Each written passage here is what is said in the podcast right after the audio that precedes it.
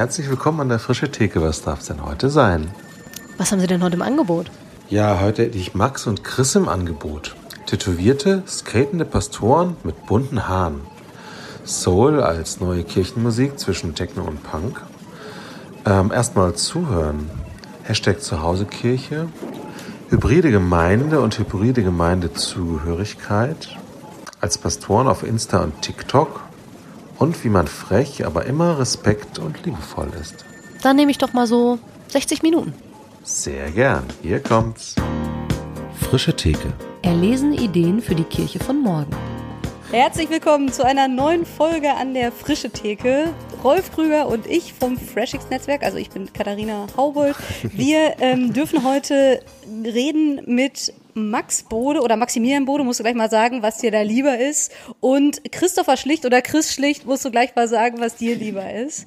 Ähm, ihr kommt aus Bremerhaven, ihr seid Pastoren dort in der Emmaus-Gemeinde und ähm, wenn man euch googelt, findet man ja relativ schnell irgendwie auch so äh, Bilder und bei Stern hat über euch berichtet und ich weiß nicht was und ich musste, als ich ähm, an das Gespräch dachte, daran denken, dass als ich das erste Mal euch wahrgenommen habe, ihr ich glaube, es war ein Bild, wo ihr skatend in der Kirche unterwegs seid. Ja. Und äh, man findet so Formulierungen wie die unkonventionellen jungen Pastoren und so. Und ähm, ich dachte, wir fangen mal an mit der Frage, wie unkonventionell findet ihr euch eigentlich selber? Und seid ihr Max und Chris oder Maximilian und Christopher? Also eine der ersten Sachen, die wir auch unserer ganzen Gemeinde gesagt haben, ist, Unsere Nachnamen braucht ihr sowieso nur, wenn ihr uns Briefe schreibt. Wir sind Max und Chris. Also auch die Kurzform, weil wir beide auch relativ lange Namen haben und ich persönlich finde es eine Zumutung, irgendwie zehn Buchstaben sagen zu müssen, bevor der Inhalt kommen kann. Deswegen Max ist völlig in Ordnung. Und bei mir ist es auch einfach immer nur Chris. Und das ist auch irgendwie so ein, so ein Socializing-Ding, denn ähm, Christopher ist ja die längste Variante von dem Namen und ähm, sich das zu merken, denn es gibt ja auch noch Christoph und Christian und wenn jemand den Namen falsch sagt, dann muss man erstmal irgendwie sagen, ja, ich bin eigentlich Christopher, darum ähm, Chris passt für mich als Spitznamen super. Mit Chris kann man nichts falsch machen. Und das gilt nicht nur für den Namen, sondern... Das sollte ich mir auf die Visitenkarte drucken lassen. und findet ihr euch unkonventionell? Ganz ehrlich, äh, gar nicht so sehr. Also wir sagen uns untereinander ganz oft so, also das, was wir machen, ist letztlich sind, setzen wir Ideen um, die seit teilweise einem halben Jahrhundert äh, durch die Kirchenbubble irgendwie spuken. Vielleicht sind wir ein bisschen anders gekleidet, irgendwie von einem halben Jahrhundert irgendwie rot-schwarze Haare, Tattoos wäre jetzt nicht so drin gewesen. Aber so von dem, von den Ideen, was wir machen, würden wir einfach sagen, so, ja, wir machen das, was jetzt halt schon lange überlegt wird, nur wir machen es halt.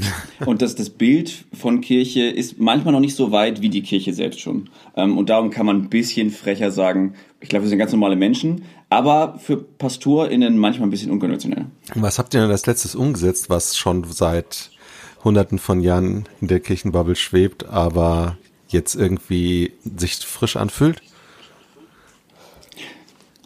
Also eine ganz einfache Sache ist, dass wir einfach den Leuten hier zugehört haben. Also, dass wir nicht irgendwie hier hingekommen sind und gesagt haben, hier, wir haben jetzt äh, beide ein Jahrzehnt Studium und Ausbildung irgendwie auf dem Buckel, wir wissen jetzt, wie der Hase hier läuft, sondern wir haben erstmal der Gemeinde gar nichts erzählt und haben einfach gehört, was sind eure Wünsche. So, und ich glaube, das steht irgendwie in jedem praktische Theologie, Gemeindeleitungslehrbuch 101 so.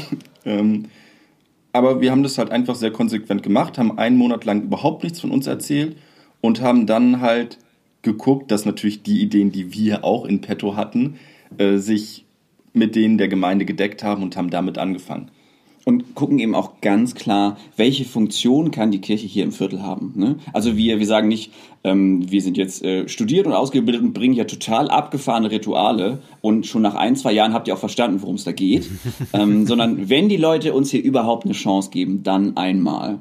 Und gerade wir sind hier in so einem sozialen Brennpunktviertel. Ähm, und was die Leute hier total gewöhnt sind, ist so ein, so ein Blick von oben herab ähm, und auch Bewertung. Ähm, genau, und das ist immer noch was, was mit dem Bild von Kirche verbunden wird. Und das Bild, was ihr angesprochen habt mit den Skateboards in der Kirche, das haben wir eben auch ganz bewusst gemacht, um ähm, mit so einem alten Bild von Kirche zu brechen und zu zeigen, Kirche ist schon längst anders und das könnt ihr hier erleben. Und das Äh, mich, mich interessiert auf jeden Fall gleich, was die Leute gesagt haben, aber du hast ja jetzt schon angefangen, so ein bisschen über die Gemeinde oder die Gegend zu erzählen, wo ihr seid. Nehmt uns doch vielleicht mal mit Emmaus Gemeinde Bremerhaven so ein paar Eckdaten, die vielleicht spannend sind und damit man so ein bisschen einordnen kann, in was für einem Kontext seid ihr da unterwegs? Ich finde Eckdaten nicht so spannend wie erste Eindrücke. Als wir das erste Mal hierher gefahren sind, war es tatsächlich so, dass ähm, ein Klassiker der Fall war, nämlich Bremerhavener Sonnenschein. Das ist ähm, für die Einheimischen hier so der Begriff für Nieselregen. ähm, und wir sind hierher gekommen, es hat geregnet und dieses Viertel besteht eigentlich hauptsächlich aus so Wohnriegeln. Das heißt Mehrfamilien, also nicht Mehrfamilien, sondern so Wohnblöcke. Ähm, und in diesen ganzen Wohnblöcken gibt es ein Einfamilienhaus, das ist das Pfarrhaus von Chris. ähm, und wir sind hier hingefahren und waren überall identisch grau aussehende Wohnriegel ähm, und dann der Kirchturm in der Mitte. Und wir dachten so, oh, das ist jetzt also unsere Kirche. Und das Abgefahrene ist, dass der Eindruck sich aber total schnell geändert hat, weil die Leute hier einfach richtig schnell ins Gespräch kommen. Wir haben es halt nicht eine Sekunde geschafft, inkognito zu bleiben, was vielleicht auch ein bisschen an unserer auffälligen Art liegt. Oder auch ein bisschen an deiner auffälligen Art. Also um das, um, um das kurz zu, zu demaskieren, wir sind so am Bürgersteig unterwegs gewesen äh, und dann haben wir das Haus gesehen, was wir fürs Pfarrhaus gehalten haben und ich wollte wie so ein Spion einfach nur mal inkognito von der Straße aus gucken und Max ist gleich straight zur Haustür und hat sein Gesicht gegen die Milchglasscheibe gedrückt, um zu gucken, ob man da irgendwas rausfindet. Das hat den Küster nebenan natürlich irritiert und er hat äh, höchst pikiert gefragt, was wir denn hier machen. ja, dann mussten wir eben aufdecken, dass wir Passion sind. Ähm, aber gleichzeitig hat er uns dann halt total viele Geschichten schon erzählt und das ist hier in diesem Viertel total krass, dass wir mit den Leuten einfach super schnell ins Gespräch kommen. Also was hier nonstop passiert ist, dass halt die Leute sich über die Balkone unterhalten, dann entweder quer über den Balkon oder von Balkon auf äh, Straße runter und wenn ich jetzt hier, also ich wohne nicht im Pfarrhaus, sondern tatsächlich in einem von diesen Wohnriegeln, das sind keine 900 Meter, die ich irgendwie bis zu meinem Haus gehen muss. Ich komme da nicht lang, ohne mindestens mit einer Person irgendwie zu schnacken. Äh, Und das ist eben das andere Schöne, dass es halt auf dem Papier halt sozialer Brennpunkt heißt, aber eher so ist, ist der Ruf erst ruiniert, lebt es sich recht ungeniert so, dass die Leute hier eigentlich total offen und happy und tolle Menschen sind und wir halt mit denen super schnell ins Gespräch kommen. Und ich muss sagen, hier bin ich auch perfekt aufgehoben. Also ich war vorher in einer Kleinstadt, da war es dann auch mal für zwei Wochen Thema, dass ich mit roten Schuhen einkaufen gegangen bin. Und hier kann ich einfach in Jogginghose zum Discounter latschen und es ist allen Hupen egal und man kommt trotzdem ins Gespräch. Moin, Herr Pascha! Genau, und dann, dann ist man entspannt auch im, im Discounter oder davor im Gespräch und ist einfach allen egal, wie wir rumlaufen und das ähm, ziehen wir eben komplett durch. Also auch im, im Gottesdienst lassen wir längst den Talar, das große schwarze ähm, Batman-Pastor-Innenkleid weg ähm, und sind einfach nur noch in Alltagsklamotten. Und äh, einer der schönsten Momente war tatsächlich, als nach zwei Monaten jemand in kompletter Joggingmontur mit Baseball-Cappy im Gottesdienst saß und es niemanden gestört hat. Ganz im Gegenteil, ich habe danach ein Selfie mit ihm gemacht. Weil so habe ich mir Kirche immer vorgestellt. Also komm in den Gottesdienst und komm zu Gott genauso wie du bist. Ja. Und das Seit lässt wann seid ihr halt- da? Äh, Wir sind jetzt erst seit 14 Monaten hier, also noch gar nicht so lange. Ähm, aber das Wichtige ist eben, dass wir halt auch so diese Offenheit durch unser Auftreten halt vorleben. Also um jetzt auf das Talar-Beispiel zurückzukommen, ist es halt irgendwie schwer zu sagen, hey, du kannst hier in unsere Kirche kommen, so wie du bist, so wie der liebe Gott dich geschaffen hat, so. Du musst hier nicht dein Sonntagsoutfit anziehen und dann als Pastor da vorne mit dem merkwürdigsten AkademikerInnen-Kleid zu stehen. Das, das ist halt irgendwie ein falsches Bild Ja. und deswegen haben wir halt wirklich unsere Alltagsklamotten, Chris in der Regel eine Basecap auf und das wird dann halt viel mehr verstanden, als ähm, wenn wir das irgendwie nur sagen. Und genauso war eben auch dieses Skateboard-Bild gemeint, ähm, dass wir halt einfach dadurch bewusst gezeigt haben, hey, hier laufen die Dinge anders und wir leben das vor und wenn wir das machen, dann dürft ihr das genauso und herzlich willkommen. Was, wie habt ihr die Gemeinde sozusagen vorgefunden? Die Gemeinde selber war 14 Monate vakant. Ähm, es gab einen ähm, schmalen Stab an äh, Kerngemeinde, der eigentlich sehr, sehr klassisch ist äh, in ähm, traditionellen Gottesdienst. Wie, waren, wie viele Leute waren es? Sechs? Acht oder so? Ja, sechs, acht, so in die Größenordnung. Ähm, Und äh, dann eben noch zwei große Player. Wir haben halt einmal ein Familienzentrum mit in der Gemeinde, das quasi so der unser Social Player ist, also die ausgestreckte diakonische Hand ins Viertel und ähm, einen sehr coolen Chor, die Gladmakers, ähm, die halt so Social Gospel machen. Und das waren so die beiden großen Big Player in der Gemeinde, die auch die 14 Monate Vakanz, um es mal schlau zu sagen, überlebt haben. Und mit denen hatten wir halt den Vorteil, dass die einerseits auch schon echt viel gemacht haben von dem, was so unsere Träume und Wünsche waren. Also eine diakonische Gemeinde, eine Gemeinde mit halt cooler, peppiger Musik. Ähm, und da konnten wir tatsächlich auch ein bisschen dran anknüpfen, was die halt schon für Ideen hatten und ähm, hatten halt quasi nicht Gegenwind, sondern von Anfang an Rückenwind. Und haben eben die Leute gleich mit ins Boot geholt. Also die erste Frage, die wir unserer Kirchenmusikerin gestellt haben, ist, wenn du könntest, wie du wolltest, was würdest du für Musik im Gottesdienst spielen? Und da hat sie jetzt nicht Orgel gesagt, ähm, sondern gesagt, dass sie so aus der, aus der Soul-Ecke kommt. Und dann meinten wir, großartig. Ne? Also Max kommt eigentlich mehr so aus der Punk-Ecke, ich so mehr aus der Techno-Ecke. Ähm, aber ne, dann saßen drei Leute. Aber mit drei Soul, Musik- Soul ist so das Mittelmaß zwischen Punk und Wissen Techno. viele gar nicht, aber Also äh, ja genau, aber Soul es geht Punk eben darum, Techno was ist die, man einfach die neue hippe Kirchenmucke. Es kommt eben darauf an, was man entweder selber ähm, fühlt beim Hören oder bei den Menschen, die Musik auch selber machen können, da zähle ich nicht zu. Ähm, da geht es eben darum, was die mit möglichst viel Herz äh, und mit möglichst viel Bock auch spielen können. Genau. Und das war bei ihr ähm, Soul und Worship. Und das ist jetzt, äh, darum hat sich jetzt auch in Windeseile eine Band geformt und jetzt, genau, bleibt die Orgel still, äh, aber die Social Band macht Gebete sehr laut. Und habt ihr an so einer Stelle dann auch irgendwie Stimmen gehört, die gesagt haben, boah, aber ich vermisse die Orgelmusik? Also, weil kann ja sein, dass die Kirchenmusikerin äh, jetzt endlich sozusagen machen kann, worauf sie Bock hat, aber dass es auch Leute in der Gemeinde gab, die irgendwie gesagt haben, so ein Gottesdienst ohne so einen schönen Choral auf der Orgel begleitet ist für mich kein richtiger Gottesdienst? Klar gab's die auch, aber da haben wir hier in Bremerhaven den Vorteil, dass wir halt einfach eine Stadt sind. So, also es kamen dann halt natürlich genau die Stimmen, die du gerade beschrieben hast, und dann haben wir auch denen zugehört und halt immer zuerst gefragt, okay, was stört dich, was wünschst du dir und was können wir dann gemeinsam machen? Und für uns war eben aber auch klar, wir werden jetzt hier nicht zurückrudern, nur weil sich ein paar laute Stimmen das irgendwie wünschen, weil es halt von diesen klassischen Gottesdiensten in Bremerhaven neun Stück jeden Sonntag gibt. Ja. So, es gibt insgesamt elf Gottesdienste hier in der Stadt. Neun Stück finden um 10 Uhr statt, mit Orgel, mit klassisch und natürlich auch liebevoll von den Kollegen und Kolleginnen gemacht so. Aber jemand, der halt nicht auf diese klassische Gottesdienstform steht, hatte bis dahin halt eine andere Alternative um 18 Uhr. Und ähm, dann haben wir halt gesagt, gut, dann gibt's jetzt so einen, so einen 17 Uhr Gottesdienst mit Band noch dazu. Und die, die sich quasi den Klassiker wünschen, die haben immer noch genug Alternativen. Und ein paar von denen sind jetzt auch einfach anderthalb Kilometer weiter in die nächste Gemeinde gegangen und sind da total happy und froh, weil da das gefeiert wird, was sie sich wünschen. Denn wir wussten, die kirchliche Landschaft, die muss pluraler werden. Denn so eine Gottesdienstform ist eine Mischung aus Tradition und Geschmack. Äh, Und da haben wir uns jetzt sehr, sehr präzise eingependelt auf eine Variante Mensch Ja. mit einer Variante Geschmack und einer Variante Tradition. Ähm, Und als wir herkamen, wussten wir, was Bremerhaven nicht braucht, ist noch einer davon. Ähm, Genau, und darum sind wir eben mit den Leuten hier auch vor Ort auf die Suche gegangen. Also wir hatten so zwei Schlüssel.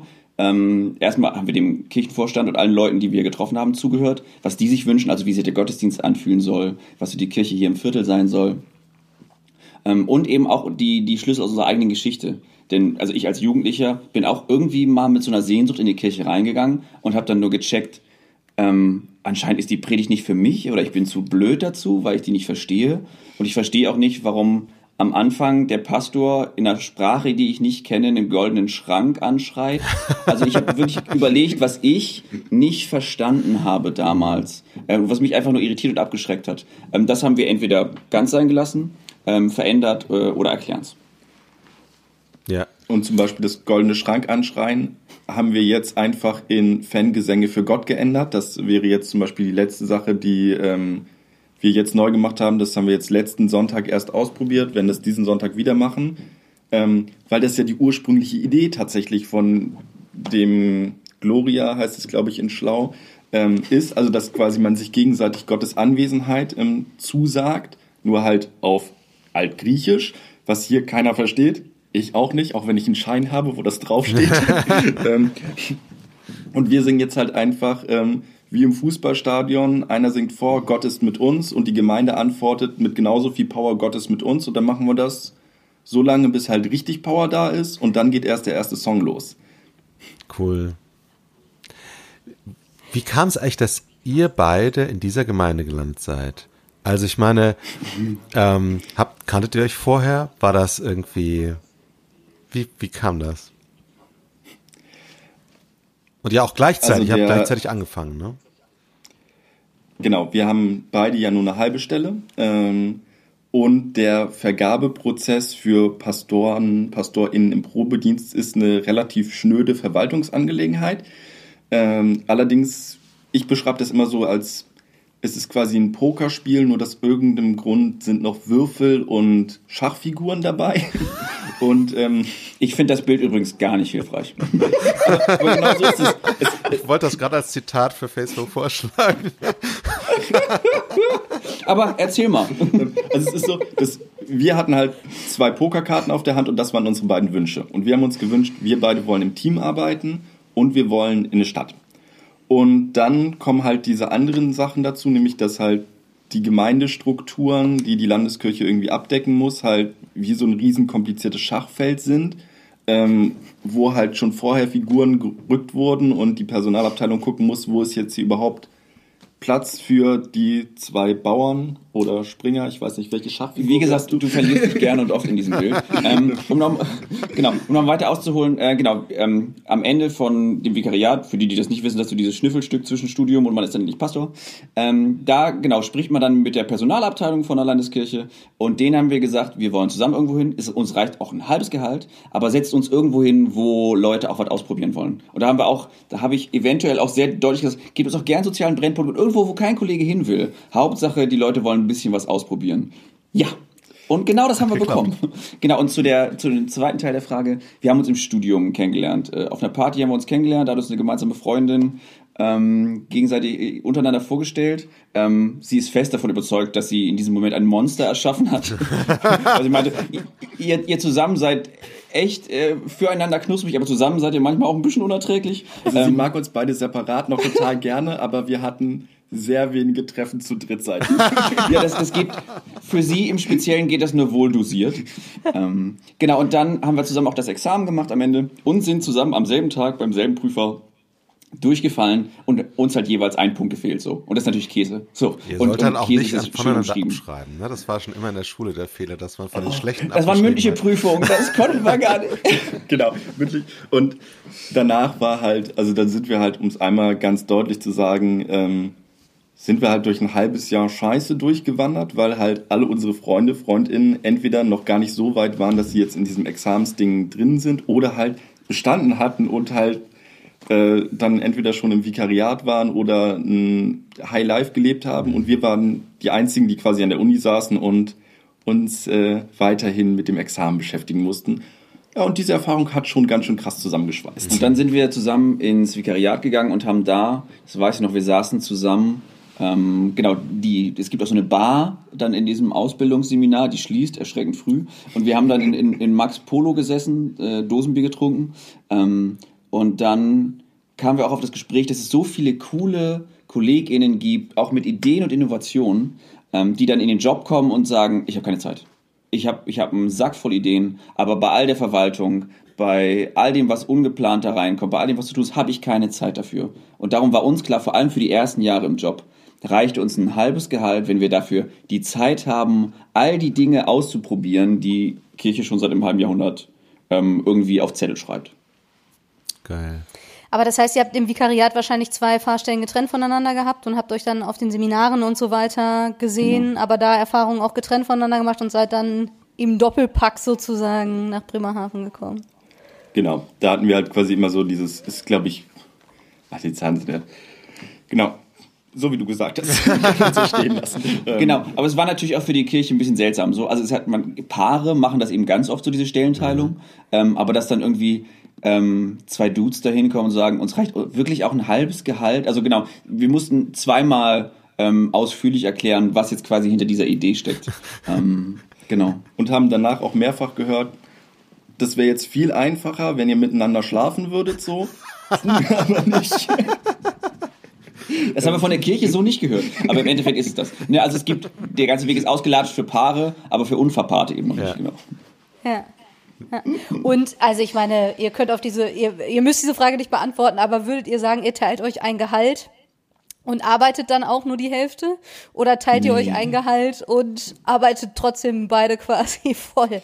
Wir arbeiten weit drüber. Also ich ähm, verdiene noch ein bisschen mehr als Max. Ähm, nicht, weil die Gemeinde meine Arbeit mehr schätzt. Ähm, ich habe noch, ein, ich hab noch eine Viertelstelle ähm, in der evangelischen ähm, Medienarbeit der Landeskirche. Das heißt, für ähm, mein Social Media Arbeiten ähm, und dann eben auch damit irgendwie so auf Kirchenkreiskonferenzen zu latschen und zu erzählen, was da funktioniert, von den Erfahrungen zu berichten. Dafür habe ich noch eine Viertelstelle oben drauf bekommen und da ähm, ist die Kohle nice, aber was mich noch viel mehr freut, ist, dass Kirche gecheckt hat und das jetzt ein Stück weit ähm, verstetigt, ähm, dass erstmal der digitale Raum irgendwie auch Teil des echten Lebens ist ähm, und dass es dafür eben auch spezielle Formen von Kirche braucht. Und bei mir ist es so, ähm, ich würde sagen, ich arbeite ungefähr drei Viertel, weil halt dann noch dieses Viertel Social Media bei mir einfach als ja, mein Ehrenamt für die Kirche dazukommt. Ähm, aber wir achten schon darauf, dass wir halt alle drei Wochen uns eine Woche gegenseitig freigeben. Also wir arbeiten immer drei Wochen am Stück, haben dann eine Woche frei und haben das dann halt um zwei Wochen versetzt, dass es dann quasi im Monat so aussieht, eine Woche zusammen, Chris hat frei, eine Woche zusammen, Max hat frei. Und das kommt von der Zeit wirklich so hin, dass ich sage, okay, das ist eine Dreiviertelstelle. Äh, die, das Digitale schenke ich der Kirche gerne, weil das einfach notwendig ist. ähm, und freue mich natürlich umso mehr, dass Chris äh, da dann noch Geld für bekommt. Aber in der Dreiviertelstelle würde ich sagen, kommst du eigentlich ganz gut hin. Ja. Und das, das Abgefahrene ist eben, dass zum Beispiel Instagram so als Beziehungswerkzeug hier im Viertel auch funktioniert. also es ist wirklich so dieser Gedanke hinter, ne, die Kirche darf eben nicht nur in ihre Schmuckenschuppen einladen, sondern muss da irgendwie rauskommen. Und durch Social Media kommt man eben zu den Leuten zu Hause aufs Sofa direkt in die Hand.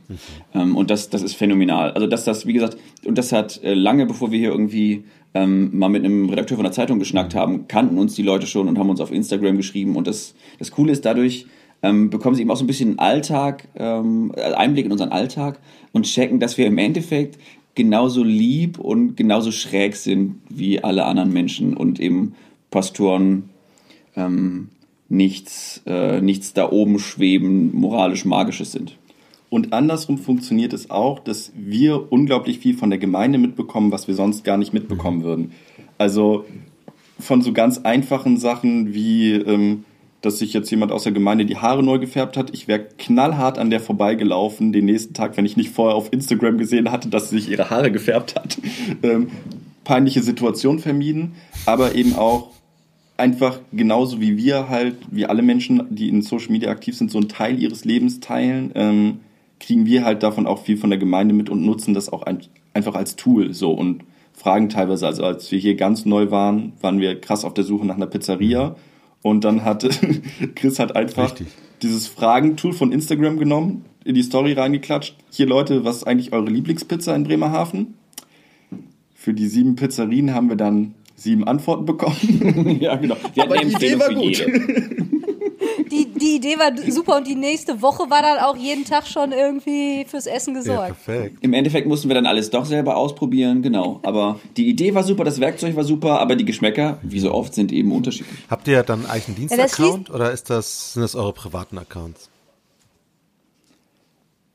Es lässt sich, glaube ich, nicht ganz voneinander trennen. Also natürlich, wenn, wenn ich so ähm, mein pastorales Arbeiten ähm, durchsiebe, gibt es natürlich Dinge, wo ich ganz klar mit dem Finger drauf zeigen kann und sagen, okay, dabei arbeite ich jetzt nur als Pastor, da bin ich absolut nur Privatchrist. Aber es gibt da immer irgendwie auch so Schnüffelstücke und, und Mischform. Und der, die, der Instagram-Account ist ganz kleine Mischform. Ähm, da kommen auch Dinge aus meinem Privatleben raus, weil wenn ich mal einen Tag lang nur vor Anträgen sitze, also das interessiert mich nicht mal, aber ich weiß, dass es notwendig ist, aber ich möchte meine Zeit nicht damit verbringen, Leuten zu erklären, dass es notwendig ist. Ähm, genau, da geht's dann eher so äh, darum, was privat vielleicht sonst noch passiert oder dass wir eine Runde Billard spielen oder abends zusammen grillen. Und ich finde das gleichzeitig total wichtig, weil dann auch erst das, was wir gesagt hatten, so dieses, dass wir zeigen, dass wir halt eigentlich ganz normale Menschen sind, die auch Pastoren sind, ähm, das lässt sich halt viel besser darstellen, wenn es halt ein Account ist, der halt ja beides irgendwie darstellt. Und ich finde es auch ein bisschen merkwürdig. Also ich habe Freunde und Freundinnen, die haben dann halt für jeden Aspekt ihrer, ähm, ihres Lebens halt irgendwie einen eigenen Account. Dann Account zum Stalken, Account für Theologie, einen Account für Soziales und ähm, einen für die ganz engen Freunde von früher, von der Schule irgendwie. Ich denke, krass, da würde ich selber den Überblick verlieren und am Ende sind wir dann doch immer nur ein Mensch. Ja. So, und dann kann ein Mensch auch einen Instagram-Account haben und muss nicht zehn verschiedene Personas darstellen. Denn Beziehung funktioniert ja immer über das, äh, was wir gemeinsam haben. Und nur sehr wenig Menschen sitzen vor Bauergänzungsanträgen ähm, für Umbau von Gemeindehäusern. Aber sehr viele Menschen treffen sich mit einem Menschen, den sie mögen, abends zum Grillen. Ja. Habt ihr zusätzlich noch einen offiziellen Gemeinde-Insta-Account, den ihr pflegt, oder gibt's das gar nicht? Haben wir, aber das sind ja, haha, soziale Medien. Das heißt, Personen funktionieren da deutlich besser. Ähm, und äh, Personen können dann auch mit, mitziehen und mitreißen. Ähm, der Account für unsere Gemeinde ist, im, ist das Maximum, was er sein kann. So ein schwarzes Brett oder so ein Schaukasten für die Gemeinde mit all dem, was so passiert. Und auch so ein bisschen Einblicke in Gottesdienste, aber ähm, jeder Mensch, der irgendwie mal auf Instagram unterwegs war, der merkt ja auch, kann, man, man guckt, sucht erstmal irgendwie nach Gesichtern, man sucht so ein bisschen Mimik von der Person, um sie so ein bisschen einzuschätzen. Ähm, denn auch wenn man mit Leuten Skype zum Beispiel, dann interessiert mich ja auch nicht nur die Stirn oder nur die Füße, sondern das Gesicht, weil wir als Menschen einfach so funktionieren. Ihr seid ja vorhin eingestiegen, mit dem wir sind nach Bremerhaven gekommen und haben erstmal zugehört. Und äh, wenn ihr über Social Media redet, habe ich den Eindruck, dann gibt's da schon auch eine Brücke, also ein Tool auch mitzukriegen, was geht eigentlich im Viertel und da so die Sensoren ausgefahren äh, zu haben. Was wollen denn die Menschen in diesem Viertel der Emmaus-Gemeinde oder was haben die angefangen zu erzählen, als ihr angefangen habt zuzuhören? Vor allen Dingen eine Sehnsucht nach einem nach einem tatsächlichen Zuhause. Also ähm, so blöd das irgendwie erstmal klingen mag, aber irgendwie ein Ort, wo man, wo die Leute hier auch irgendwie zur Ruhe kommen können und es halt mal nicht darum geht, was halt gerade irgendwie die Freundin, der Ehemann, die Kinder für Stress machen, sondern wo halt wirklich das, was hier auch viele an Stress und Belastung die Menschen haben, einfach mal für einen Moment ruhig sein kann was nicht dafür sorgt, dass es danach nicht wieder da ist, aber so ein, so ein Auftanken-Kraftort. Und das war dann auch einer der Gründe, warum wir dann halt das ganze Ding hier Zuhause-Kirche genannt haben, ähm, um halt da auch zu zeigen, hier, wir bieten euch, soweit wir das können, vielleicht das Zuhause, das ihr zu Hause euch wünschen würdet. Und sie brauchen wirklich einen, einen Kraftort. Man kann das nicht nicht, nicht stark genug machen. Den brauche ich ja selber auch. Also das habe ich auch als Jugendlicher eigentlich in der Kirche gesucht. Ähm, bei, bei all den Emotionen und Problemen, die ich damals hatte. Ähm, und hier ist es wirklich einfach ein bewertungsfreier Raum, wo es egal ist, ähm, was man arbeitet, was man anhat, wie man riecht oder wie man liebt. So, wo man ähm, einfach nur sein kann.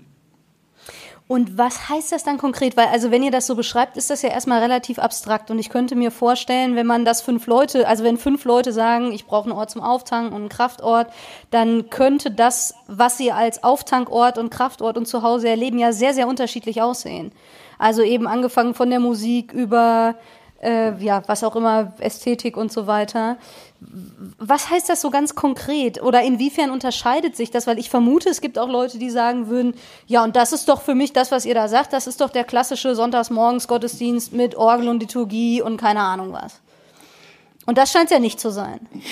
ähm, eine Sache, wo ich das ganz konkret merke, ist, dass wir zum Beispiel, wenn wir die Gemeinde begrüßen, halt letztlich das sagen, was wir früher auch immer bei WG-Partys gesagt haben, nämlich herzlich willkommen, da sind die Getränke, die könnt ihr mitnehmen in Gottesdienst, da ist die Spielecke, Raucherecke gibt's erst nach dem Gottesdienst und wenn ihr auf Toilette müsst, Gang runter rechts. Ähm, und das halt einfach nochmal eine andere Offenheit zeigt und sich, glaube ich, genau die Lockerheit die Leute hier auch wünschen und klar, die, das hatten wir eben auch schon, die anderen, die sich quasi dieses ganz, so ein starreres Konstrukt oder ein klassisches Konstrukt suchen, ja, die finden das dann halt woanders. Ähm, aber um das nochmal ähm, so ein bisschen aufzufächern, wenn es darum geht, neue Formen zu finden, ähm, ist einer der größten Schätze, erstmal zu gucken, was einen selbst berührt, so in seine eigene Geschichte zu gucken ähm, und dann zu gucken, ob es Menschen gibt, die einem ähnlich sind, die die Lust haben, da mitzugestalten. Denn, das ist ja auch kein großes Geheimnis, man erreicht am stärksten die Menschen, die einem ähnlich sind. Ähm, und quasi ein Weg dahin zu, zu einer ähm, pluraleren kirchlichen Landschaft ist eben zu gucken, ähm, gibt es unter den jetzt schon Gestaltenden eigene Sehnsüchte, die gerade noch nicht in der Gottesdienstform beispielsweise übertragen werden? Oder gibt es in der Gemeinde ähm, Personen, die die Sehnsüchte haben, ähm, denen man einfach den Raum geben kann, weil sie viel authentischer eine andere Form leben könnten, ähm, als wir selbst es tun? Also da dann Leute zu befähigen. Und ähm, um das für uns genauer ähm, ähm, zuzuspitzen, wir machen den Gottesdienst für Menschen, die was Verständliches suchen, die was Nahes, Gefühlvolles suchen, wo es deutlich mehr um sie und ihr Leben geht, ähm, als jetzt, äh, welche Probleme Menschen vor 2000 Jahren in Korinth hatten. ähm, genau. Und um es mal auf einen Satz zu kriegen, ist es eigentlich, wir versuchen unsere Kirche, unsere Gottesdienste so zu gestalten, dass wir selber Bock drauf haben und hoffen, dass dann Menschen dazukommen, die genauso viel Bock drauf haben. Und bisher klappt das ganz gut. Also wirklich in ne, aller das, Bescheidenheit. Das, das gabenorientierte Ar- Arbeiten ist ja längst ein Klassiker und wir versuchen ganz simpel bockorientiert zu arbeiten. Denn Menschen spüren dir ab, ob du da vorne äh, im, im, im Saft stehst und wirklich Bock hast oder ob du gerade was machst, wofür du auch bezahlt wirst. So. Ähm, genau, und ich könnte so einen klassischen Gottesdienst, ähm, so, ihr wisst schon, ne, also den Klassiker gibt's ja nicht, babababab, aber es gibt da schon eine, eine ne, man kann das schon irgendwie so ein bisschen einpacken. Ähm, den ähm, könnte ich als Dienstleister irgendwie jetzt auch mit Herz machen, ähm, aber ich ähm, merke von mir selbst, ich habe eine, eine ganz andere Motivation und Begeisterung, ähm, wenn ich neue Formen ausprobiere. Und da ist Lockerheit eins, äh, einer der, der vielen Schlüssel. So. Denn man kann gleichzeitig das, das Leben und Probleme ernst nehmen, ähm, aber ne, im Endeffekt dann ja wirklich ähm, klassisch, wie Paulus das gesagt hat, ähm, weine mit den Traurigen und lache mit den Fröhlichen. So. Das, ähm, das, das, das Mitleiden, das, das haben wir perfektioniert als Kirche, ähm, aber es braucht eben noch mehr und deutlicher das Mitlachen. Erzählt uns mal ein bisschen von eurem Gemeindeleben jenseits des Gottesdienstes. Ja, da kommen wir jetzt zu einem ganz großen Ding. Wir sind Pandemiepastoren. also, wir haben Stimmt. unter ja Pandemiebedingungen angefangen. Das heißt, das, was halt um den Gottesdienst herum passiert, durfte bisher wirklich nur mit ganz krass angezogener Handbremse passieren. Und wir kriegen jetzt erst so ganz langsam mit, was früher hier noch an Gemeindeleben stattgefunden hat ähm, und dürfen jetzt halt auch irgendwie die Laien erst wieder loslassen, weil im ersten Jahr unsere Aufgabe halt auch aus notwendigen Gründen ganz oft Nein sagen war und ähm, deswegen findet hier noch nicht so viel gemein. Also deswegen ist das, der Gottesdienst halt bisher so ein Zentrum gewesen, weil das ja die große Ausnahme war und die haben wir halt uns zunutze gemacht und gesagt, gut, unter natürlich allen Hygienevorschriften und dem, was gerade möglich ist, gucken wir da, aber drumherum konnte, durfte noch nicht so viel stattfinden. Denn den Gottesdienst denken wir eigentlich auch noch viel größer. So, ne? Also nicht nur die geschenkten Getränke am Anfang, sondern danach soll es was zu essen geben. Man soll noch zusammen sitzen können. Ähm, sonst schmeißt man einfach jedes Mal danach entspannt den Grill an im Sommer. Ne? Also das wirklich so, dass man weiß, so der, der, wir feiern auch nachmittags, dass so der ganze Sonntagnachmittag, dass man da einfach schon, wann man Bock hat, auch zur Kirche latschen kann, ist auf jeden Fall schon wer da. Ähm, wie gesagt, das, das, Bild haben wir schon, ähm, aber das dürfen wir einfach immer noch nicht. Ähm, und was ich jetzt ganz langsam merke, wir haben eben unter der Pandemie Volllast angefangen ähm, und merken jetzt, dass der Job auf eine Schräge Art leichter wird, umso mehr sich gerade lockert. Also dieses, ach so ist das eigentlich früher gewesen, Pastor zu sein, das ist ja einfach. Ne? Also wirklich einfach, einfach nicht in einer Tour ähm, ständig diese geballte Verantwortung zu haben von all dem, was man jetzt eben zusagen kann oder nicht. Ähm, genau, und dass da jetzt gerade für einen Moment es lockerer wird, ähm, ist ein Geschenk. Ihr habt ja ähm, vorhin schon mal einmal kurz oder ein bisschen äh, von eurer Social Media Aktivität und so weiter erzählt. Ich vermute, dass das als Pandemiepastoren wiederum ein Riesenfund war, dass äh, klar war, irgendwie es gibt Möglichkeiten in Kontakt zu treten, auch mit der Gemeinde, äh, selbst wenn man sich dafür nicht physisch irgendwie am gleichen Ort begegnen muss.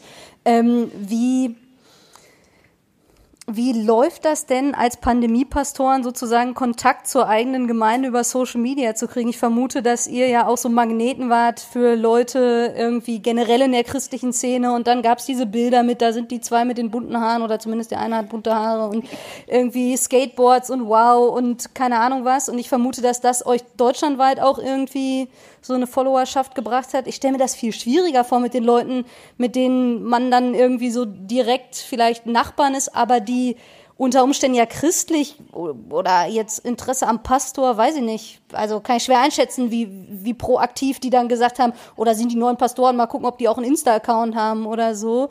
Wie seid ihr da reingekommen? Wie ist vielleicht auch das Verhältnis von, ihr seid Pastoren für sehr konkrete Menschen an einem sehr konkreten Ort, aber habt darüber hinaus ja zig Follower auch, die mit Bremerhaven vermutlich wenig zu tun haben. Ja, also man kann wirklich sagen, nicht nur in den Gottesdienst, sondern auch in den Gemeindeaktionen sind wir jetzt hybride Gemeinde, sagst du immer, ne? Mhm. Sind wir jetzt so eine hybride Gemeinde geworden. Ähm, und das, wir lernen da auch eine ganz neue Gottesdienstsprache. Also wie man Leute, also wir haben jeder Gottesdienst wird live übertragen, auch mit Chat. Äh, und wir gucken dann auch, wie wir die Leute, die dann im Chat dabei sind, ähm, irgendwie mit, mit einbinden. Äh, manchmal schicken die uns äh, Videos, die wir dann als Begrüßung mit, mit zeigen, um so zu zeigen, die Gemeinde, die hier sitzt, ist mehr, weil ähm, in diesem kleinen Apparat da hinten noch ganz viele andere Leute sitzen. Ähm, und zeigen dann auch immer so Fotos von den Leuten, wie die auf ihrem Balkon sitzen, ähm, mit ihrem Tablet und dann einfach unseren Gottesdienst mitfeiern, obwohl die uns ja noch nie live gesehen haben. Ähm, und das, das hat uns selber auch geflasht. Und sonst so von den Wahrnehmungen hier dann direkt im Viertel. Ähm, wenn wir hier in Bremerhaven von unserem Viertel erzählen, gibt es immer so den Mitleidsquickie, dann gibt es immer so ein Oh. Ne, also wenn, wenn wir erzählen, wo wir, genau, ne, also Leute, die noch in, nicht in Bremerhaven sind, die, da kriegt man beim Bremerhaven schon das Oh. Und bei Leuten in Bremerhaven kriegt man dann für unser Viertel nochmal ein Oh. Ähm, das, und das dann ähm, mit all dem, wie sich hier auch unsere ganze Gemeinde auf den Weg gemacht hat, eine Aufmerksamkeit kam, ähm, hat man richtig gemerkt, dass das hat irgendwie auch der Gemeinde und den Leuten rum irgendwie auch einfach mal gut getan. Dass quasi das Viertel, in dem wir sind, dass da nicht immer irgendwie nur mit Oh und Kinderarmut und allem, was dazugehört, ähm, berichtet wird, sondern dass ähm, hier was passiert, über das auch einfach mal gerne ähm, berichtet wird und dass einfach so eine Wertschätzung damit einhergeht.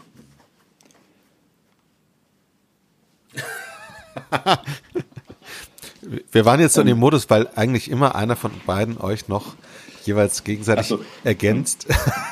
Hat er einfach haben wir so abgewartet. Kann ich auch noch machen, ähm, um, um das Ganze nochmal. Ähm, äh, also um nochmal ein ganz konkretes Beispiel zu bringen, wir gucken halt auch wirklich, dass bei den Formaten, die wir hier feiern, halt auch immer beides, also dieses Hybride zur Sprache kommt. Wenn wir zum Beispiel ein freies Gebet machen und dann die Gemeinde die Chance hat, Kerzen am Gebetsständer anzuzünden, dann können die Leute gleichzeitig einen Chat schreiben und dann ist eine Person nur dafür da, quasi diese Kerzen, die quasi digital gekommen sind, wirklich auch physisch in die Gemeinde reinzubringen. Und das sind so Sachen, wo wir selber aber auch ganz ehrlich noch auf der Suche sind und immer gemeinsam sowohl mit den Leuten, die jetzt zur digitalen Gemeinschaft als auch zur analogen gehören, gemeinsam ausprobieren und halt auch immer wieder nachfragen. So, wie hat sich das jetzt für dich angefühlt? Ähm, war das gut? Müssen wir das länger, kürzer machen? Möchtest du da noch mehr Interaktion haben? Und das ist halt ein immer weitergehendes Ausprobieren. Ja. Und ich vermute, das sind ja dann nicht nur Leute aus Bremerhaven, die sich da irgendwie zuschalten, sondern aus sonst wo irgendwie, die euch kennengelernt oder also die euch folgen und dann irgendwie mit dabei sind. Ist das irgendwie, also wie würdet ihr das beschreiben, Gemeinde zu sein? Die, also Hybrid kann man ja auch sagen, ähm, da gibt's halt, also wir sind, ich sag, eine, eine evangelische Landeskirche, wir haben eine Parochie und aus dieser Parochie gibt's Leute, vielleicht ein paar noch drüber hinaus, aber alle so in erreichbarer Distanz, die sind physisch äh, da und dann gibt's welche, die wohnen ja aber auch, die schalten sich digital zu. Ich vermute, dass das ja was ist, was manche mit Hybrid irgendwie verbinden. Das ist ja jetzt echt nochmal krass auch zu sagen, ähm, wir sind hier vor Ort und dann gibt es Leute, die nicht nur konsumieren im Sinne von, die gucken sich die Aufzeichnungen an, sondern die partizipieren ja richtig auch irgendwie und werden auch Teil der Gemeinde, da entstehen ja auch Beziehungen und so weiter.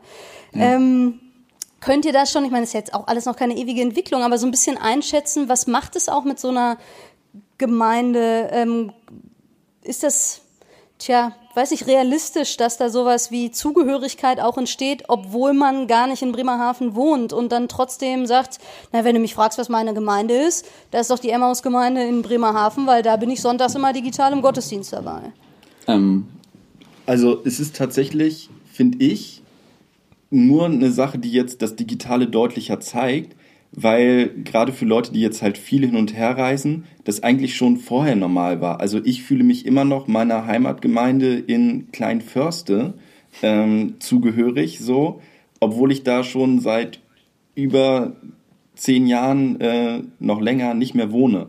Und genauso geht es, glaube ich, auch, also geht es ganz vielen anderen Menschen und durchs Internet gibt es da jetzt die Möglichkeit auch zu sagen, gut, das ist quasi das, wo ich herkomme, da fühle ich mich immer noch ein bisschen zugehörig, das ist das, wo ich jetzt gerade sehe, die machen eine Form, die mir irgendwie passt und das ist halt das, wo ich gerade lebe.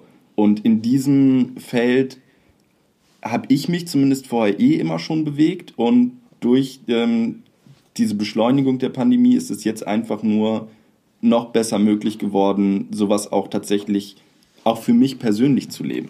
ich sage immer gerne, wenn man sich im Internet verlieben kann, dann können wir da wohl auch locker mit der Hilfe vom Heiligen Geist Kirche sein. Ähm, aber das flasht uns immer wieder. Alle elf Minuten dass das kommt ein Gottesdienstbesucher in. ja, genau. ähm, und, aber das, das flasht uns selber, dass, dass ähm, Leute uns dann irgendwie auch Nachrichten schreiben, ähm, dass sie sich die ganze Woche schon darauf freuen, wieder mit uns ähm, Gottesdienst zu feiern, obwohl die manchmal auch gerne irgendwie im Schwarzwald sitzen oder so. Ähm, und dass sie auch wirklich das Gefühl haben, sie, sie gehören dazu. Und auch da, wir sprechen sie, ne? Partizipation ist einer der, der, ähm, der wichtigsten Hebel in all, in all so einem Arbeiten. Ähm, wir sprechen sie auch immer wieder direkt an. Ähm, und wir stellen auch manchmal Fragen ähm, in den Chat, die dann wieder zurückgegeben werden. Ähm, dass sie auch wirklich merken, nicht, sie dürfen dabei sein, sondern sie sind auch einfach ein ähm, liebevoller Teil dieser neuen abgefahrenen Gemeinde, die wir ähm, gerade probieren Ich fühle mich durch das, was ihr beschreibt, selber total äh, beschrieben irgendwie auch. Also ich würde das für mich, glaube ich, auch so sagen und habe gerade gedacht, vielleicht müssen wir Kirchenzugehörigkeit, also jetzt ein bisschen äh, von so einer Metaebene, ähm, wirklich auch anfangen, hybrid zu denken. Ja. Also im Sinne von, äh, ich als ein Mensch gehöre nicht mehr zu nur XY der Gemeinde, wo ich halt irgendwie gerade auf deren Territorium gezogen bin oder den Kuchenzuschnitt irgendwie, den die Kirche da vorgenommen hat oder irgendwie sowas und dann lasse ich mich halt umgemeinen, wenn nicht, sondern das irgendwie, also ich überlege gerade so ein Gedanke, der mir irgendwie kommt, wie man das auch bewusst nochmal anbieten und gestalten kann. Also ich musste das vorhin schon denken, als ihr erzähltet, naja, wenn Leute die Orgel vermissen, dann können sie ja woanders hingehen. Ist jetzt nicht so, als wäre das Ja. nicht irgendwie erreichbar. Nicht im Sinne von, wir wollen die nicht, sondern im besten Sinne, wir im, hier im Freshix-Kontext reden wir ja gerne von dieser Mixed Ecology oder Mixed Economy von Kirche wirklich vielfältig und ergänzend sich irgendwie denken und leben. Und das finde ich ist jetzt digital ja echt nochmal Next Level. Und jetzt Kirchenzugehörigkeit, mir geht's nicht um die Formalität, da muss ich irgendwer anders drum kümmern. Aber ich habe gerade schon den Eindruck, das würde für viele Leute nochmal richtig was öffnen, auch zu sagen, ich muss gar nicht nur zu einer Gemeinde gehören. Ja, ähm, und und es- das wird auch gefördert so und ermöglicht. Und es ist ja an sich auch völlig normal. Also in fast jedem anderen Bereich unseres Lebens gibt es ja auch nicht diese Entscheidung für das eine oder so. Wenn ich irgendwie meine Lebensmittel kaufe, dann ähm, habe ich ja auch nicht irgendwo einen Vertrag unterschrieben, dass ich nur bei Supermarkt X, um jetzt mal hier keine Schleichwerbung zu machen, einkaufe, sondern ähm, gehe da halt auch, je nachdem, was ich gerade brauche, hin. Ähm, und wenn ich halt irgendwie meine Freizeit gestalte, dann habe ich ja auch nicht gesagt, hier, ich mache jetzt Kampfsport und dann darf ich kein Yoga mehr machen. Ähm, so, das ist ja überall sonst auch so. Und um das nochmal äh, auf die Örtlichkeit zurückzubinden, es ist wirklich erstmal für uns eine der Zukunft, Zukünfte, das ist der Plural, die Plurelle, äh, eine der Zukünfte ähm, von Kirche, weil Menschen schon lange nicht mehr ähm, nur diese, dieses, dieses örtliche Zugehörigkeitsdenken haben. Ähm, ich habe, Kirche ist eine besondere Form von Zugehörigkeit, dafür habe ich jetzt keine ähm, keinen passenden Vergleich. Ein hinkender Vergleich wäre zum Beispiel der Fußballverein. Es gibt Leute, die sind, die sind Fans von Borussia Dortmund, obwohl die in ihrem Leben noch nicht einmal in Dortmund waren. Ähm, aber trotzdem ähm, sind die bei jedem Spiel mit Emotionen dabei oder Bands. So, ne, du, du liebst eine Band äh, aus den Staaten, äh, obwohl du noch nie in Amerika warst. So, ne, das heißt, ähm, spät, also auf jeden Fall in unserer Generation und ich schätze auch in der Generation davor, ähm, genau hat sich schon längst etabliert, dass so diese, diese räumliche ähm, Zuschreibung oder Zugehörigkeit bei weitem nicht so wichtig ist wie die äh, emotionale und gefühlte. Mhm. Spannend, weil gerade beim Fußball äh, die, äh, wollte ich vorhin reingrätschen, weil du sagtest, naja, ich kaufe ja nicht überall. Äh, ich kaufe ja nicht immer nur bei Aldi oder nur weil Rewe oder was alles gibt. Aber ähm, beim Fußball ist es dann doch häufig so, okay, das ist mein Verein, da bin ich und da kann ich weder links noch rechts gucken. Ähm, das meine ich mit Hinken. Das Entspannt genau. ist bei den unterschiedlichen Gottesdienstformen. Es braucht keine Hundertschaften von der Polizei, ja. die die voneinander trennen. Ja, das ist wirklich sehr erleichternd. Nicht mal beim ökumenischen Kirchentag, wo die Fangruppen aufeinandertreffen. Ständig irgendwelche Hundertschaften. Wie geht's euch damit, als äh, Max und Chris und Pastoren vor Ort ja irgendwie doch auch ganz viel Einblick in euer Privatleben zu geben? Also ihr habt das bisher sehr positiv beschrieben, als ne, das ist doch super, die Leute sehen, wir sind ganz normale Menschen und die kriegen irgendwie mit, was uns im Alltag bewegt und so. Hat das Grenzen oder so? Also weil gerade wenn man anfängt über Social Media und auch so die Kanäle zu reden, die stark über Personen funktionieren und da zeigt ja die Erfahrung, die funktionieren gut, aber das hat ja irgendwie auch einen Preis. Ähm, oder hat es keinen? Und äh, ihr würdet sagen, Mensch, jetzt entspannt euch alle mal, ähm, weil ich so den Eindruck habe, je nachdem aus, ja, ist vielleicht auch eine Generationenfrage, aber es ist ja auch eine Typfrage, wie gerne man das eigentlich will und macht und ähm, was muss man da vielleicht auch mitbedenken oder wo fordert euch das auch heraus, wenn es das denn tut? Also es ist vor allen Dingen so, dass ich das Ganze jetzt nicht mache, weil ich der Meinung bin, dass mein Gesicht irgendwie möglichst häufig irgendwo auftauchen soll, sondern ähm, weil es mir halt wirklich um die Sache geht und darum zu zeigen halt, dass, wie gesagt, ich als Pastor auch ein ganz normaler Mensch bin. Ähm, und gleichzeitig gibt es, habe ich dann mittlerweile so eine ganz intuitive Abgrenzung gefunden, die ich ähm, von einem Freund mal übernommen habe und die ist, würdest du dir das Ganze, was du gerade im Internet raushaust, auf eine T-Shirt drucken und über einen Marktplatz tragen? Und wenn ich diese Vorstellung unangenehm finde, dann gehört das auch nicht ins Internet. Wenn ich diese Vorstellung in Ordnung finde, dann kann das auch ins Internet. Und was mir meinen Blick dann nochmal ganz krass geschärft hat, ist, wir haben jetzt tatsächlich über unser erstes Jahr auch ein Buch geschrieben. Und da war das ein ähnlicher Prozess, dass wir auch in unsere Biografien geguckt haben und gesagt haben, gut, was hat uns eigentlich zu den Menschen gemacht, die wir jetzt sind?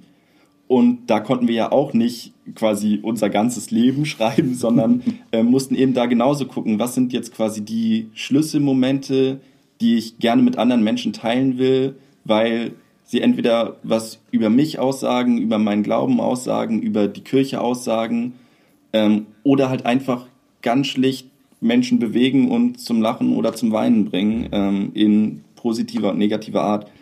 Genau. Und ähm, um das nur für mich persönlich nochmal so ähm, festzuklopfen, was mich in meinem Leben bewegt hat ähm, oder dafür gesorgt hat, dass ich einen, vielleicht einen anderen Weg eingeschlagen habe, waren entweder die Liebe Gottes oder gleich an zweiter Stelle Menschen. ähm, aber das waren nicht die Menschen, die irgendwie mich stark beeinflussen wollten, sondern ähm, die einfach irgendwie anders waren als ich und die ich irgendwie neugierig und spannend fand ähm, und die mir dann aber eben einen gewissen Einblick gegeben haben, so in ihr Leben, in das, was sie denken. Ähm, und das Schöne ist, wie gesagt, es ist ganz ehrlich auch ein bisschen bescheuert, so, so öffentlich ähm, das, das Leben auszubreiten, aber ich bin eben der Punkt, der entscheidet. Ähm, die Menschen können nicht verlangen, keine Ahnung, jetzt zeig doch mal mehr von deinem Garten oder so, weil ich entscheide, ähm, wie viel ich zeige. Und der Garten ist jetzt ja noch ähm, unkribbelig, aber ähm, wenn es dann irgendwie um ähm, Beziehung geht ähm, oder die Familie geht oder so, ne, da ähm, ist mir eben ganz klar, ähm, da halte ich auch eben ähm, einen Großteil meiner Familie raus. Ähm, ähm, na gut, mein, mein Bruder ist jetzt ziemlich egal, so, ne? Aber dass sich eben alle Leute vorher fragen, ob sie ein Teil davon werden sollen, wollen, weil ich habe mich dafür entschieden, aber ich entscheide auch, was ich teile und was nicht. was hat Maya gesagt? sagte, also das war, ähm, äh, zum Glück habe ich ja den, den Neid längst abgelegt, aber ähm, genau, als dann Maya in mein Leben kam, weil, weil sie mich einfach so fasziniert, habe ich sie dann auch so ein bisschen mit in Instagram reingebracht. Ähm, Sag ich vielleicht ganz kurz was zu Maya, damit.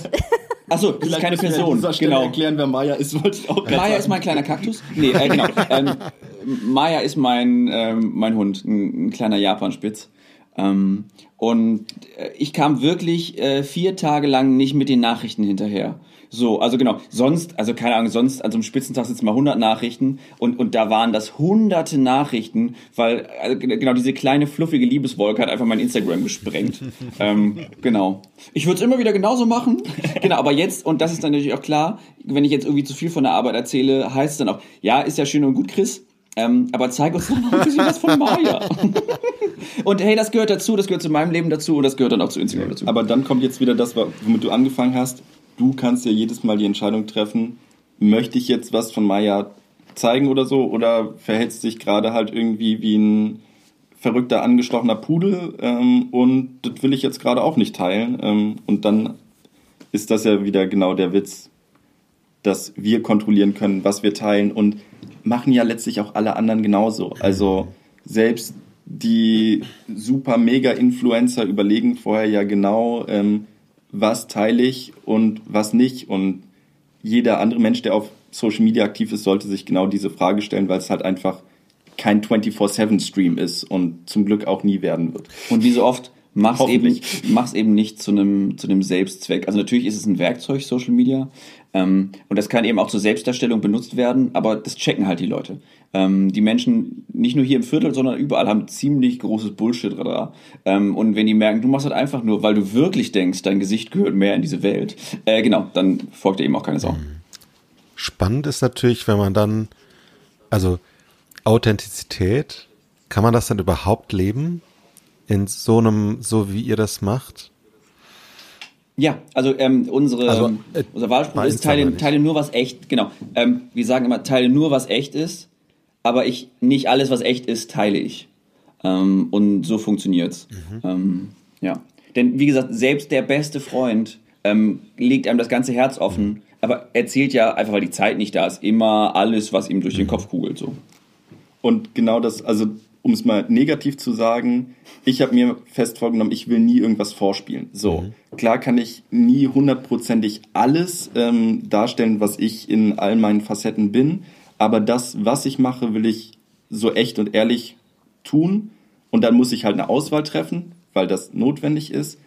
Aber ich werde nie das Gegenteil machen. Ich werde nie irgendwie vorgeben, wer zu sein, der ich nicht bin. Das habe ich als Jugendlicher zwei, dreimal ausprobiert, bin damit ordentlich auf die Fresse gefallen und das war ein Learning, das muss ich nicht wiederholen. Würdet ihr sagen, ähm, eure Social Media Präsenz oder generell das Digitale hat auch was mit eurer Theologie und eurem Glauben gemacht? Also wir reden ja viel auch über Kontextualität und ich vermute, wenn man, äh, also ist ja egal, in was für ein Viertel man zieht, ne, der Kontext spielt eine Rolle. Jetzt ist ja das Digitale auch nicht ein einziger Kontext, aber gerade irgendwie, ich weiß nicht, wenn man so ein Insta und ihr seid vor allem auf Insta und TikTok, ne? Ja. So, das heißt, man hat da 16 Sekunden oder was, oder ich weiß nicht, die Reels 30 oder was. Ähm, also allein die Länge an sich, aber auch Frage von Verständlichkeit, dem, was euch da begegnet. Wie, wie merkt ihr, dass das vielleicht auch euren Glauben und eure Theologie verändert? Oder sagt ihr, naja, das ist halt wirklich Werkzeug ohne Wechselwirkung im Sinne von, da überlege ich mir halt, wie ich meinen Inhalt raushaue und dann mache ich das dem Medium angemessen, aber da kommt jetzt nichts zurück irgendwie an, das hinterfragt mich oder verändert mich oder so. Also ein großer, ein großes Learning, was ich da hatte, ist, die Botschaft bleibt eigentlich dieselbe. Wir erzählen immer von Jesus und der Liebe Gottes so. Aber die Form verändert sich und muss angepasst werden. Und auch das ist ein völlig normaler Prozess. Das, um jetzt mal ganz groß auszuholen, hat sich im Buchdruck Oh ja, irgendwie auch schon verändert so. Und ähm, mit jedem Medium, jedes Medium schreibt halt eine gewisse Form vor. Und es wäre jetzt blödsinnig, das, was wir im Buch geschrieben haben, eins zu eins einfach abzufotografieren und auf Instagram zu knallen, ähm, weil auch das eine eigene Form braucht und genauso braucht TikTok eine andere Form als Instagram.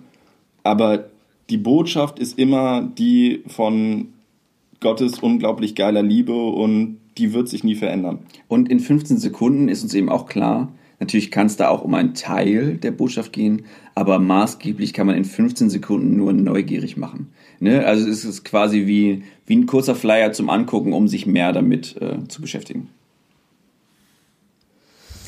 Ich, ich hack da noch mal kurz nach mit die Botschaft verändert sich nicht, weil, also ne, ihr sagt schon, dann sind es vielleicht unterschiedliche Ausschnitte. Ähm, äh, Gottes Liebe, aber das heißt doch für Leute schon auch unterschiedliches, oder?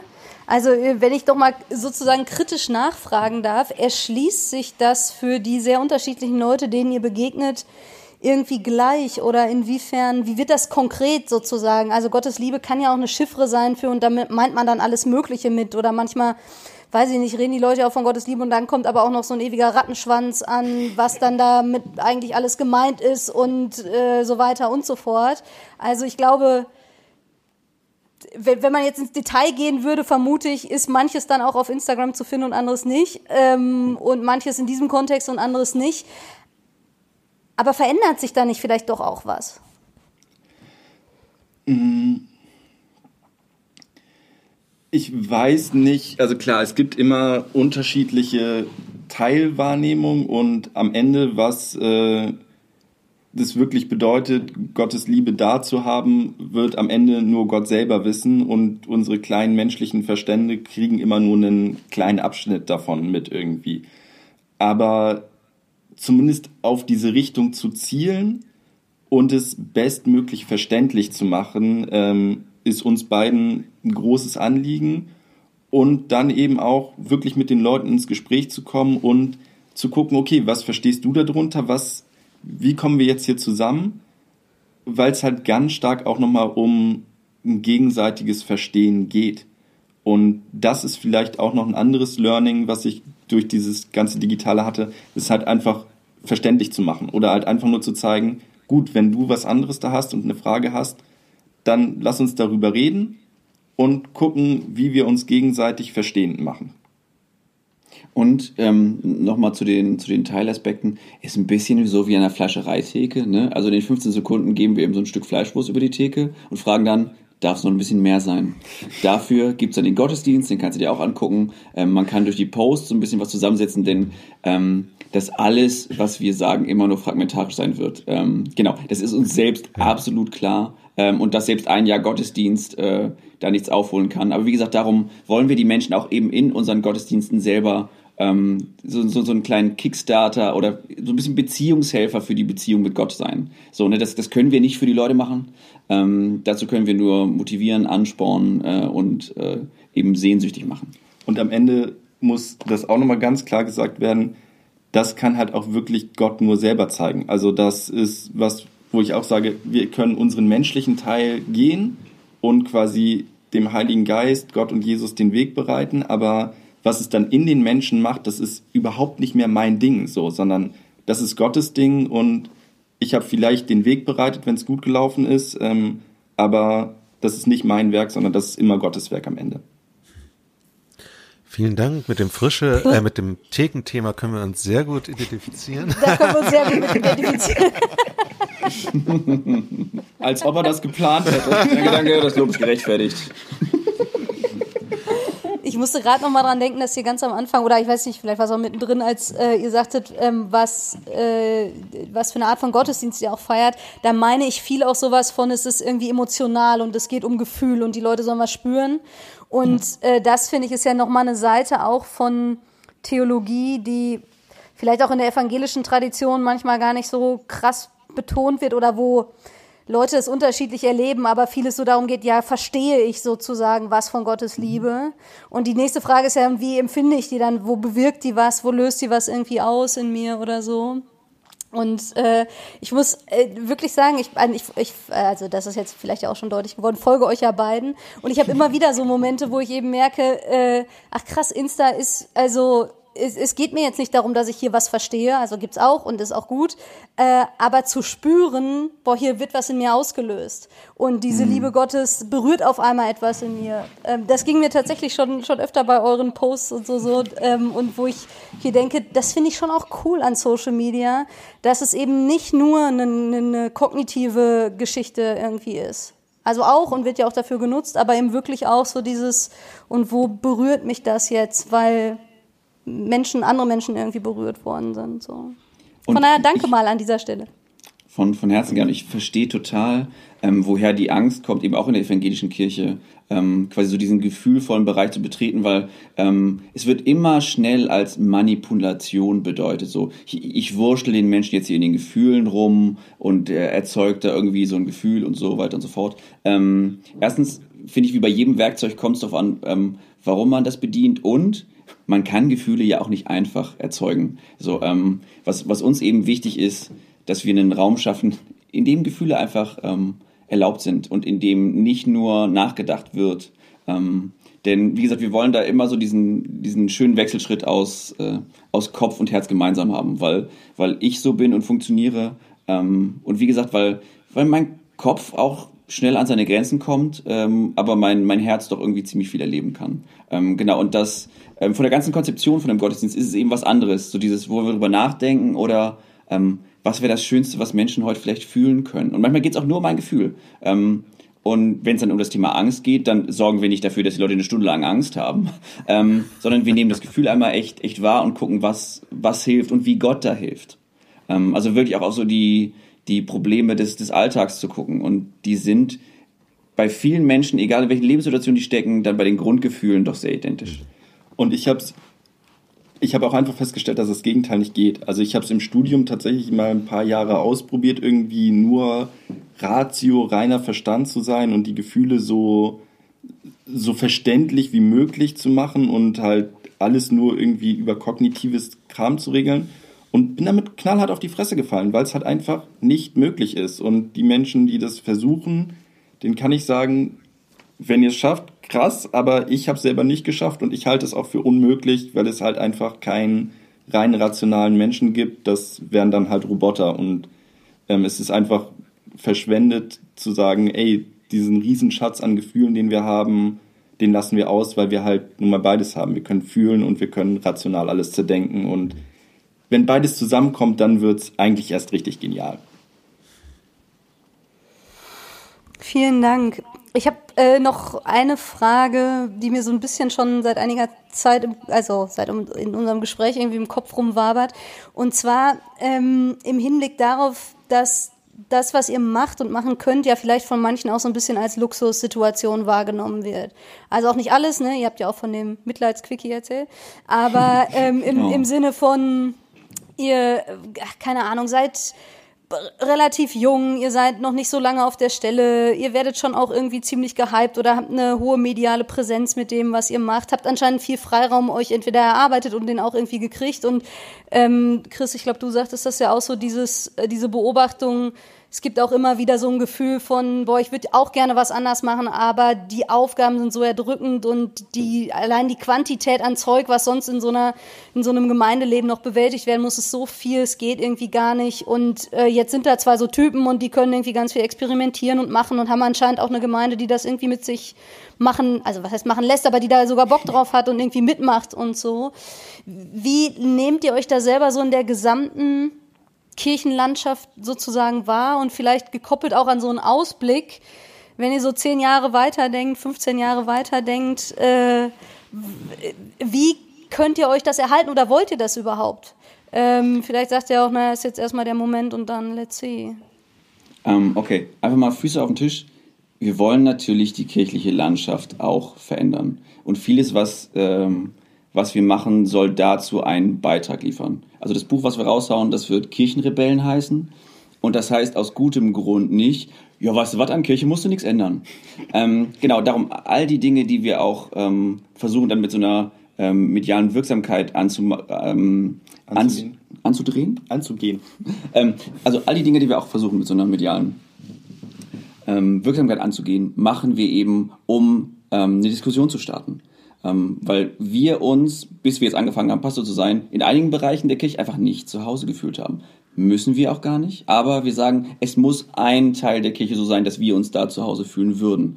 Und das machen wir hier. Und wenn man was verändern will, da gibt es ja zwei Varianten. Entweder man versucht erst alle Regeln und Wahrnehmungen und Gewohnheiten und Traditionen um sich herum zu ändern, um dann den Freiraum zu haben und loszulegen. Oder man nimmt sich gewisse Freiheiten, manchmal frech, immer liebevoll und respektvoll ähm, und guckt, was daraus wird. Und letzteres machen wir. Ähm, das heißt, wir, wir nehmen uns Freiheiten, die wir für notwendig halten. Ähm, immer natürlich in Rücksprache hier auch mit der ähm, Gemeinde und unseren Vor Vorgesetzten. Ähm, auch da unsere Vorgesetzten sagen uns auch, ähm, wir finden nicht alles gut, was ihr macht. Und das hat für uns auch viel mit Aushalten zu tun. Aber wir wissen, es ist ein notwendiger Teil, dass die Kirche eben pluraler wird. Und ich habe für mich immer gesagt, so, wenn ich für diese Kirche arbeite, weil ich den Glauben liebe und weil ich auch unsere Kirche eigentlich ganz geil finde, dann ist das an die Bedingung geknüpft, dass die Kirche nicht dieselbe sein wird, die sie war, als ich angefangen habe, ähm, weil halt einfach Veränderung ein notwendiger und dauerhafter Schritt und Prozess ist. Und natürlich haben wir auch dafür gesorgt, dass wir eben für dieses Anliegen halt uns die Freiheiten nehmen und haben da, wie gesagt, dann auch durch zum Beispiel Stellenteilung taktiert, weil es mir zum Beispiel so geht, dass ich die genialsten Ideen für Kirche der Zukunft oder für das, was ich gerne hier in der Gemeinde haben möchte, dann habe, wenn ich gerade nicht arbeite, sondern wenn ich in meiner freien Woche bin. Ähm, und weil ich da dann erst kreativ und frei denken kann. Und diese Freiheit haben ich mir einfach genommen, Chris sich auch. Und natürlich nutzen wir die dann wieder, um damit halt irgendwie zu gucken, dass wir dieses Herzensanliegen, den Glauben und die kirchliche Gemeinschaft irgendwie nach vorne bringen mit der Veränderung, die wir anstoßen und das hoffentlich irgendwie funktioniert. Und es ist eben auch ein großer Haufen Arbeit. Also so viel wie in den letzten 14 Monaten habe ich obviously noch nie in meinem Leben gearbeitet. ähm, und das ist eben auch das, ähm, also du hast ja ganz am Anfang äh, gefragt, so wie viel arbeiten wir eigentlich? Und das lässt sich dann halt nicht direkt aufteilen. Also wenn ich jetzt wirklich dieses ganz große Bild für den christlichen Glauben nehme, dann habe ich einen Fulltime-Job so, aber für die Gemeinde habe ich halt nur eine halbe Stelle, weil dieses andere Ding halt ein Herzensanliegen ist und da mache ich das halt auch total gerne, ähm, weil es mir da um die Sache geht und klar, bei der Gemeinde geht es mir auch um die Sache. Da brauche ich natürlich ein bisschen Geld, um auch irgendwie meine Brötchen zu bezahlen. ähm, aber bin da auch ganz froh, dass ich halt das andere halt mir frei einteilen kann und da dann halt weniger äußere Zwänge habe und freier gucken kann, was mache ich jetzt, um quasi diesem meinem großen Herzensanliegen, dem christlichen Glauben, ja, nachzufolgen und den ja, weiter nach vorne zu bringen. Vielen Dank für eure Zeit. Ähm, das mit dem Buch wussten wir gar nicht. Oder Katharina, wusstest du das? Nö. Nö, ich wusste das nicht. Aber, Aber ihr, ist ja großartig. Wann es kommt ist großartig. Es kommt im Herbst. Ne? 1. Oktober. Ja. Bei Cool. Bene, Drümmer Knauer. Ähm, habe ich gerade Hast du schon hab ich gerade recherchiert ergoogelt, genau. ähm, Ja, ihr, ihr seid die Ersten, äh, die das jetzt hier in, ähm, zu hören können. geil. Wenn jetzt die hören. Vorbestellungen hochgehen, dann. Dann aber. genau, dann werden wir alle unsere Bücher immer nur noch bei euch vor, äh, vorstellen. Ja, ich bitte doch. Dieses Image möchten wir gerne bekommen, dass wir quasi der Buchpodcast. Nein. Aber nee, nee, ohne Flachs. Also genau, ähm, da noch ganz kurz zu. Ich habe ein Gespräch mit meiner Schwester gehabt ähm, und die meinte irgendwann auch, ja Chris, also wenn du wirklich ein bisschen was bewegen und verändern willst, ob es klappt, ist ja egal. Aber wenn du das willst, dann wäre es doch frech, wenn du das immer nur auf Instagram versteckst. Ähm, genau, und darum haben wir jetzt dieses uralte, antike Medium des Buches gewählt. Ist wie ein Kindle, nur man braucht keine Batterien und die Schrift bleibt für Jahre auf diesen Seiten. Aber die es gibt es auch als Kindle-Version. Schön. Gut, ähm, Wir verlinken eure Insta-Accounts und vielleicht auch den Link zum Gottesdienst, wenn da Leute Gerne. Bock haben, mal reinzugucken. Ja. Ähm, ja. genau. Mega, vielen Dank für eure Zeit und euer Herz und äh, eure Offenheit und dass wir da ein bisschen teilhaben durften und Fragen stellen durften und ihr uns mit nach Bremerhaven und darüber hinaus genommen habt. Von Herzen gern. Jo. ja, ähm, vielen Dank. Äh, hat richtig Spaß gemacht. Ähm, Mehr bleibt mir nicht zu sagen. Dann würde ich sagen, verabschieden wir uns an dieser Genau. Stelle von allen Hörerinnen und Hörern und hören uns demnächst wieder und sagen bis dahin alles Gute und tschüss. Jo, tschüss. Bis dann ohne. Tschüss. Frische Theke. Der Podcast von FreshX.